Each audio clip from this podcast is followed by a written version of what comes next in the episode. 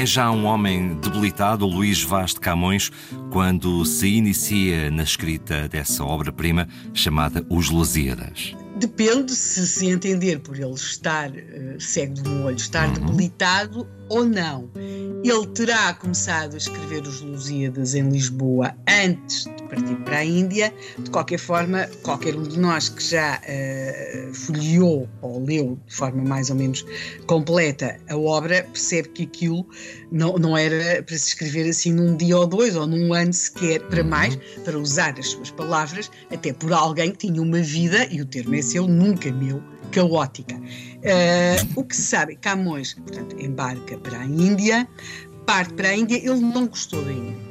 Eh, ele não gostou, por exemplo, de Goa. Ele escreve cartas muito irónicas até sobre Goa. Faz também ah, alguns uh, textos poéticos de onde dá conta de, de, do seu desgosto. Aliás, ele vai participar também em várias expedições militares e há um texto dele, que é um texto notável, um texto poético notável, que é uma, uma canção e que é junto de um seco féril e estéril monte, que é considerado um dos seus melhores textos e que, portanto, nas notas é um, um seco féril e estéril monte. Portanto, ele não gostou daquilo. Depois vai para Macau e em Macau ele vai ter um cargo que talvez uh, o Rui nunca esperasse ou, ou pode causar algum, alguma surpresa. Ele vai ser provedor-mor de defuntos e ausentes. Mas que raio é isso? Exatamente, mas olha que o cargo trouxe-lhe alguns desgostos com aquelas acusações habituais sobre o não desempenho adequado do cargo, Pronto, tudo isso. Eh, daí depois aquela lenda de, de, de, que ele terá estado numa gruta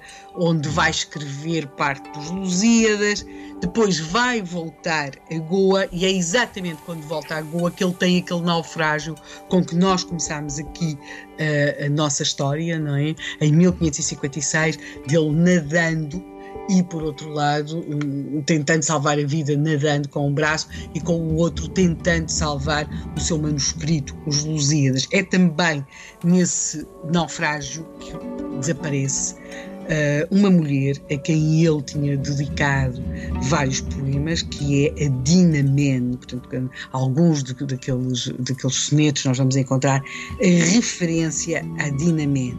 Depois, em Goa, novamente, corre-lhe tudo mal e ele resolve regressar à pátria, a Portugal.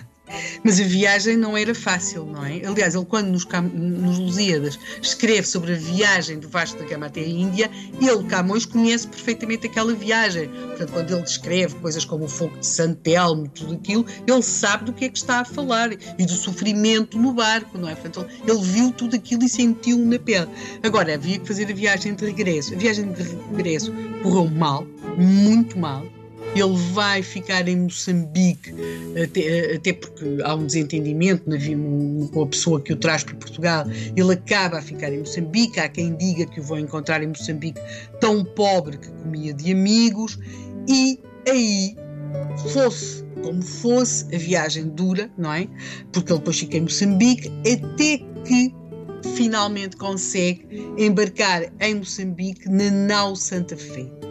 Camões vai chegar a Cascais a 7 de abril de 1570. Curiosamente, eu tenho dito e repetido, e faço questão de repetir, que muitas vezes as datas que aqui damos são imprecisas, que, uh, que não se pode ter a certeza que Dona Catarina de Ataíde fosse Dona Catarina de Ataíde, que a Infanta Dona Maria, porque ele também teria tido uma paixão, fosse mesmo a Infanta Dona Maria, que Dona Violante fosse Dona Violante que a data de nascimento pode ter sido aquela ou um ano seguinte, mas aqui nós sabemos porque sabemos o dia em que a nau Santa Fé chegou a Cascais. Chegou a 7 de abril de 1570 e agora sim, para usar um termo que o Rui aqui uh, já referiu, é um Camões que nós vamos encontrar mais debilitado mais debilitado pelos anos, por estas viagens, por uma vida, por uma vida dura, com, com, com grandes uh, tribulações. Ele vai encontrar a sua mãe